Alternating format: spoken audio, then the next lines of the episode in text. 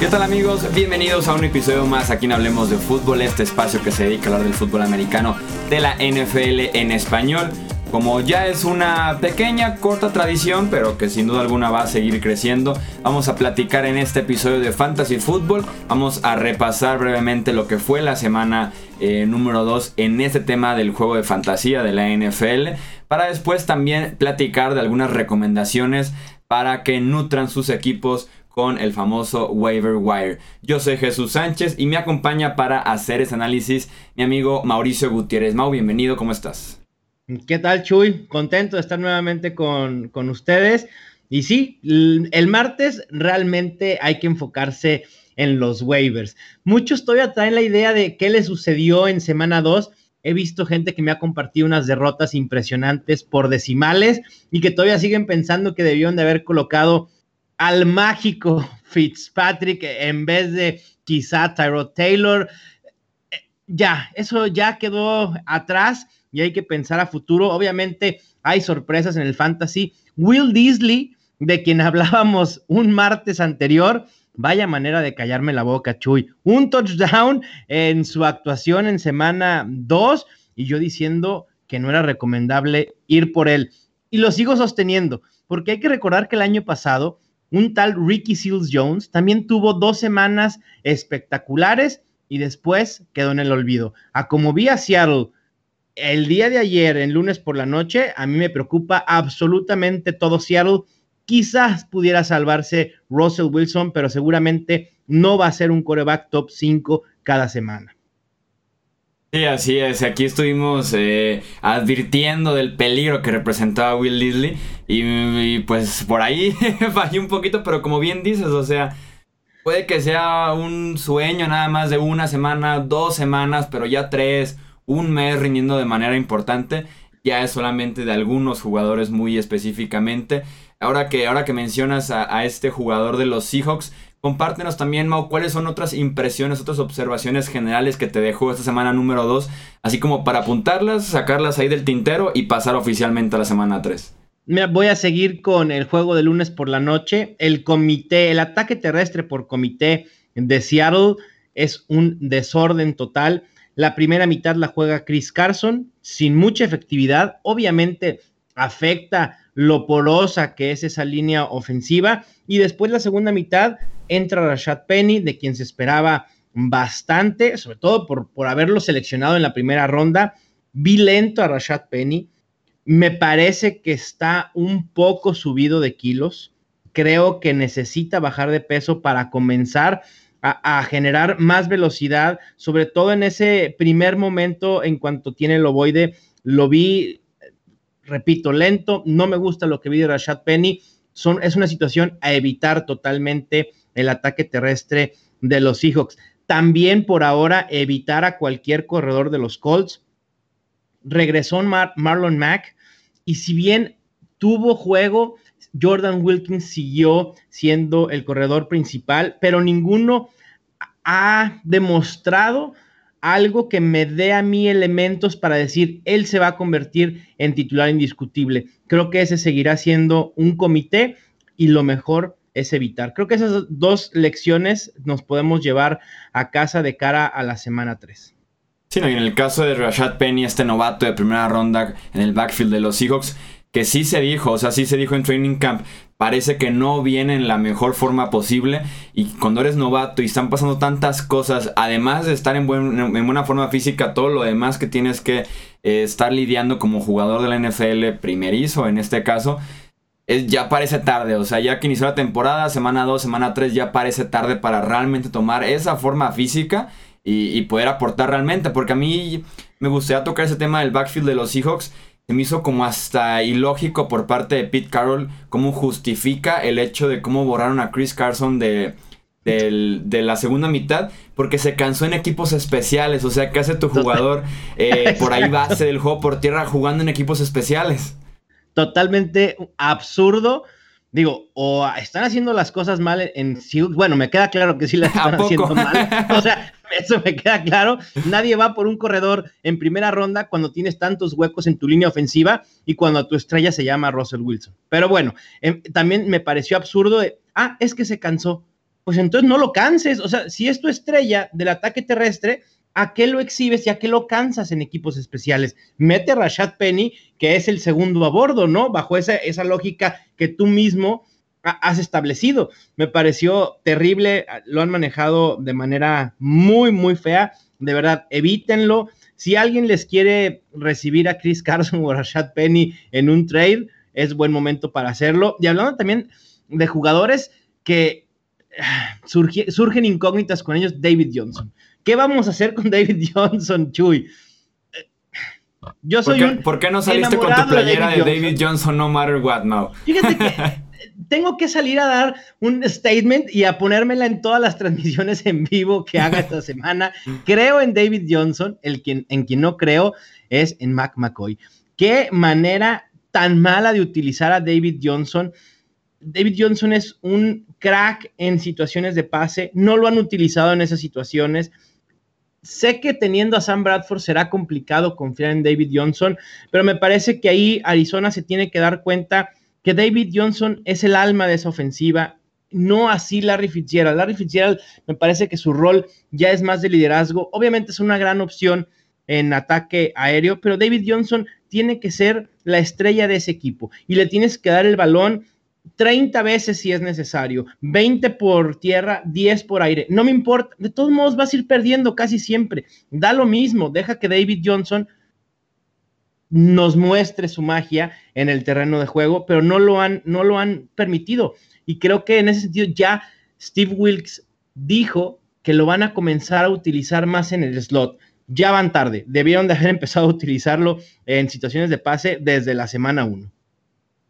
Sí, perdiendo incluso se prestaría a que los equipos traten de evitar la jugada grande y abusar del pase corto, el pase corto, el pase corto con David Johnson.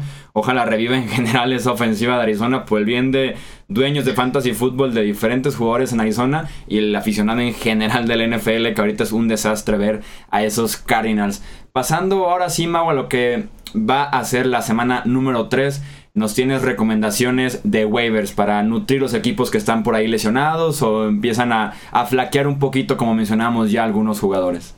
Así es, Chuy. La lesión de Joe Mixon trae consigo a quien debe ser la prioridad número uno en waivers esta semana, Giovanni Bernard, disponible en el 73% de ligas en NFL.com.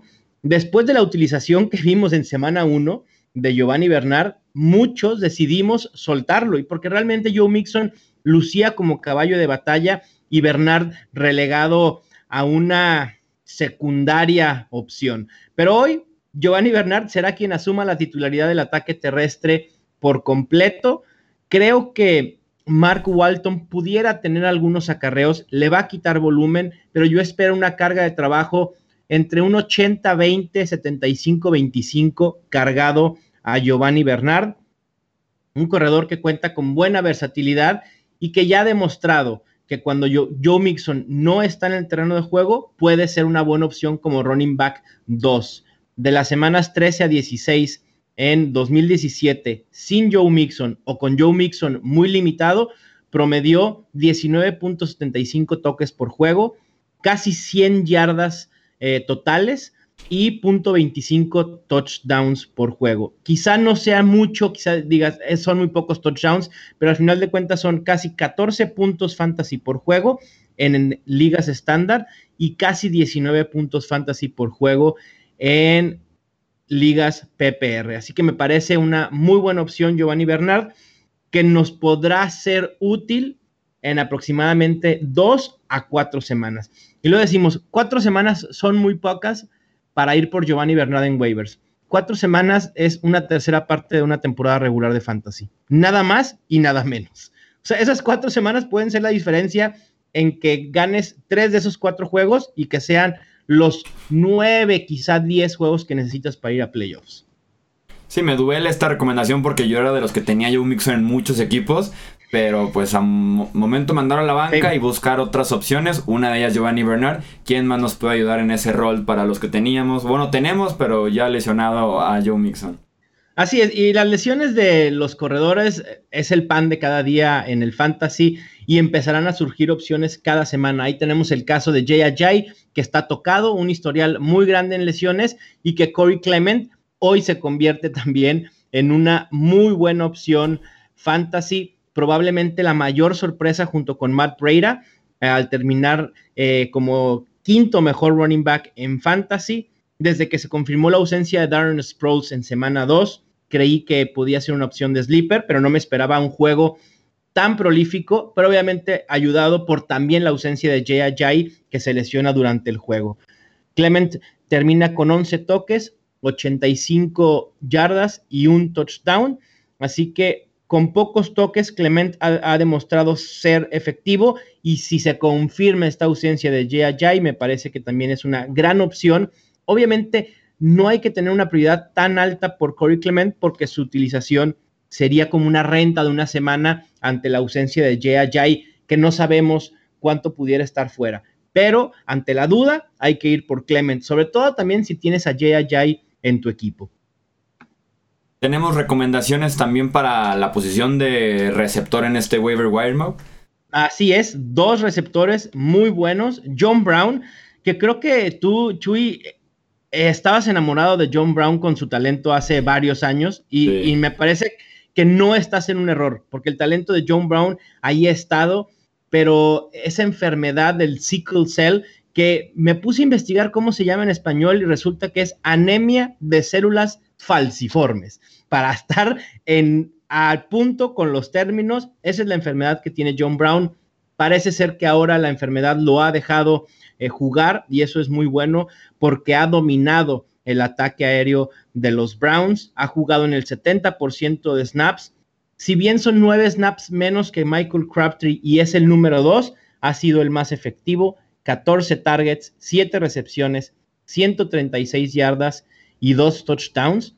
Hay que recordar que en 2015 John Brown tuvo 65 recepciones, una temporada de 1000 yardas y 7 touchdowns. Así que realmente es una gran opción, sobre todo porque es el arma indicada con potencial para jugadas grandes. El pase profundo de Joe Flaco está siendo dirigido eh, para John Brown. Es el séptimo esta temporada en yardas por target con 19.4. Tercero en distancia total de targets con 292 y tercero en promedio de distancia por targets con 20.9. Además, está siendo muy efectivo al ser el décimo mejor receptor en puntos fantasy por ruta corrida. Así que si necesitan un receptor, John Brown es una muy buena opción. Y en caso de que John Brown ya no esté disponible, entonces Killan Cole de los Jaguars es quien deben de tener en la mira. Me sorprende que Cole esté con tan alta disponibilidad en ligas de NFL.com, anda en un 91.2%, sobre todo porque la lesión de Marquise Lee antes de empezar la temporada ya lo colocaba como, como la opción principal del ataque aéreo de los Jaguars y eso se confirmó en esta semana 2, 8 targets, 7 recepciones, 116 yardas y un touchdown. Y creo que además si pudiéramos agregar una de las recepciones del año que vamos a ver en lo que va, digo, en, lo, en todo el 2018, esa recepción de Killan Cole va a estar en los highlights sin duda alguna. Sí, en una recepción increíble, la cobertura no era mala, el pase tal vez un poquito arriba, tal vez poquito atrás, pero Killan Cole se encargó de hacer el resto y, pues ahí tenemos, como bien dices, una recepción que sin duda alguna se apunta para ser de las mejores de la temporada y apenas es el segundo domingo de este 2018, ¿no? Así es, Chuy. Y, y Killan Cole que será una de esas de esos casos raros que del waiver tendrá que pasar directamente a la alineación titular. Me parece una muy buena opción para semana 3 contra los Titans con Malcolm Butler que está permitiendo pases completos hasta míos y de mi abuelito, porque es increíble lo mal que está jugando Butler. Creo que sí vamos a terminar creyendo que los Titans sobrepagaron por ese corner que alguna vez fue héroe del Super Bowl para tus Patriots.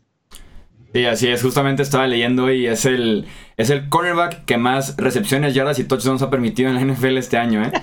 Sí, por ahí está esa estadística. No la quise compartir, dije, es temprano, vamos dándole un mesecito, mes y medio, pero sí, ahí está la estadística con Malcolm Butler. No, no, llegó con, como, con dinero de estrella y ha sido todo menos eso. ¿eh? y pues otro corredor por ahí también. Ajá, dime. Que la recomendación, Aaron Jones. Sé que quizá él probablemente no vaya a estar disponible en muchas ligas, pero vale la pena ir a buscarlo y ver si por ahí de milagro está disponible.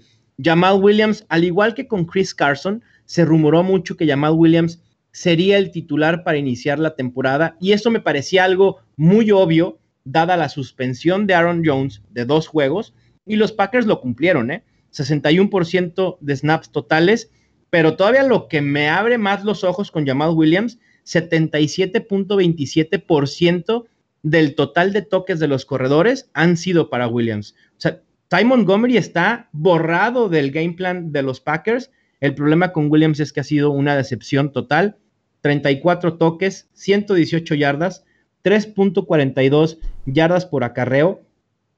Y Aaron Jones ya llega al roster, ya lo activaron los Packers. En 2017 fue el segundo mejor corredor en toda la NFL con 5.6 yardas por acarreo, decimoquinto en yardas por toque con 5.2 y segundo en porcentaje de acarreos de 15 o más yardas con 7.5%. Para mí es el corredor más talentoso en el roster de Green Bay y siempre será bueno tener en tu roster de fantasy al corredor principal de una ofensiva tan prolífica. Quizá Jones va a tener poco juego en semana 3. Probablemente suceda eso. Pero creo que eventualmente en unas dos o tres semanas puede convertirse en el líder en acarreos de ese ataque terrestre. Pues esta también esa recomendación, si tienen incluso banca con algún espacio libre o de estas ligas que son de muchos espacios de banca, irlo ganando, no irlo ganando y no esperarse a, que explote realmente dentro de dos o tres semanas, porque yo estoy de acuerdo contigo. Cuando, lo está, cuando ha estado sano, cuando realmente te puede dar esa explosividad, Aaron Jones ha sido el mejor corredor de esos Packers. Nos podemos despedir oficialmente de Ty Montgomery como opción de fantasy football y esperar a que Aaron Jones realmente nos pueda dar buenos resultados. Sí, de hecho, yo algunos nombres que te puedo decir de, de jugadores que ya podemos descartar. Tú empezaste con Ty Montgomery y que normalmente eso es a veces lo que nos retiene para agarrar a alguien de waiver, es decir, a quién de quién me desprendo porque mi roster, normalmente ahorita eh, todo el mundo está enamorado de su roster y, le duele dejar ir a Michael Gallup o a Mike Gillisley, Darren Sproles, Nick Chubb, ese novato que es la esperanza de Cleveland, pero me parece que eso va a ser en 2019, Jermaine Kears, otros wide receivers de Cowboys como Terrence Williams, Allen Horns, Josh Dodson, son nombres que ya podemos empezar a descartar. Bueno, pues ahí está entonces, Mau, lo volviste a hacer, nos volviste a dar muy buenas recomendaciones, tanto de soltar como para agregar en estos equipos de fantasy fútbol de cara a la semana eh, número 3. De verdad esperamos aquí de todo corazón que vayan en sus respectivas ligas 2-0, eh, que han iniciado muy bien eh, el año. Nada más para volverles a recordar la invitación de que entren a estadiofantasy.com, la página que creo y que administra directamente nuestro amigo Mauricio Gutiérrez y que ahí pueden encontrar recomendaciones de este tipo que les estamos dando en este episodio, además de los rankings y que también lo pueden consultar en redes sociales para que los ayude con eh, dudas en específico que tengan para su equipo, para decidirse por algún cambio o alguna adquisición de último minuto eh, antes de que se inicie oficialmente la semana número 3. Mauricio, muchísimas gracias de verdad una vez más por estar aquí con nosotros en Hablemos de Fútbol. Nada que agradecer, Chuy. Un placer poder ayudar a quienes siguen tu podcast para que vayan tomando mejores decisiones en sus ligas de fantasy fútbol y que al final espero nos compartan todos esos campeonatos que seguramente estarán ganando. Ojalá, ojalá de verdad, Ceci. Ojalá no ganen la liga, hablemos de fútbol, porque pues en eso sabemos quién está participando.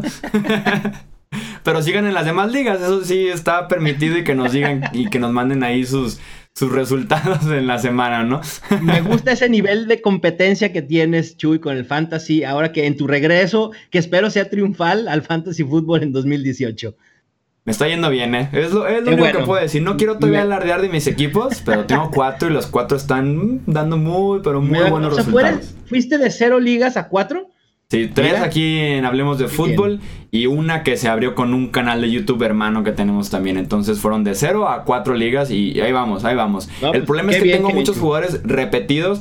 A Joe Mixon, por ejemplo, a Matt Ryan lo tengo también repetido como en 20 ligas. Entonces, uno se lesiona y se lesionaron en todos los equipos, ¿sabes? Entonces, por ahí tengo ese pequeño detalle, pero fuera de eso, estamos compitiendo muy bien. normalmente suele suceder cuando tienes en la mira a un jugador, normalmente acabas con él en muchas ligas. Me pasó esta temporada, por fortuna, con Pat Mahomes, me pasó con Chris Godwin, me ha pasado con Kenny Stills. Eh, creo que esos son los tres, los tres jugadores que más tengo en, en las 17 ligas en las que juego. 17. Este año dije, voy a jugar en menos ligas. Fue imposible. Imposible. Ni modo. El año pasado traía, creo que 13, 14 imposible con tantos eh, compromisos, que además me encanta hacerlos, pero sí ya 17 son demasiadas ligas. Tienes un número altísimo. Si alguien juega más que las 17 de Mauricio, que se reporte con nosotros en los comentarios o en redes, porque tenemos que darle algo, aunque sea una novia. o algo, porque sí, consume mucho tiempo tener tantas ligas. Mauricio, entonces muchísimas gracias por estas recomendaciones de waivers. Eh, nos escuchamos contigo eh, para el fin de semana, ya que está en los rankings, ya que podamos eh, recomendar a posiciones para sentar, para alinear de cara a la semana número 3. Mauricio Gutiérrez, yo soy Jesús Sánchez. Esto fue el capítulo dedicado al Fantasy Fútbol, aquí en Hablemos de Fútbol. Y nos escuchamos para seguir con más plática y análisis de la NFL el resto de la semana. Hasta luego.